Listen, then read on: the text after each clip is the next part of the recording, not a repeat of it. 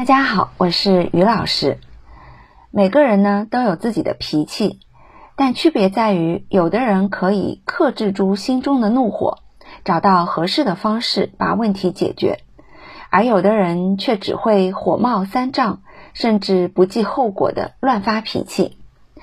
那相较于女人而言，男人无论从体型上还是力量上更占优势。假如遇到一个脾气大的男友，轻则动不动砸东西，重则把东西往女人的脸上或者身上砸。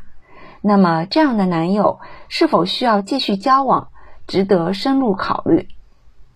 之前有位梁小姐来找我咨询，她说她的男友其他条件都挺好的，就是脾气大，一不顺心就会喝喝酒解愁，然后回到家拿她出气。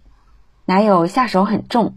加上人比较壮，梁小姐的身上经常被他打得青一块紫一块的。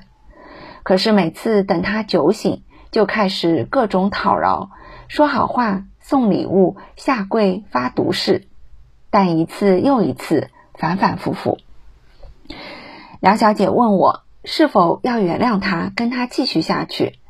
当时我问了梁小姐一个问题：他打你的时候，你害怕吗？梁小姐哭了，一种恐惧的表情油然而生。要知道，言语可以被编织成流利的谎话，但即时的反应是骗不了人的，也骗不了自己。用再多的优点去抵消男友脾气暴躁的缺点，更多的只是心理安慰，给自己找寻所谓充分的理由，证明男友其实是不错的，自己还是爱他的罢了。如果梁小姐无法勇敢的直面核心问题，结果更可能造成男友习惯成性，反正打了道歉就行了，也不用承担任何责任。所以，往往家暴的形成，就是因为被家暴者选择忍气吞声、退让、原谅，结果非但没有感化对方，反而更加一发不可收拾。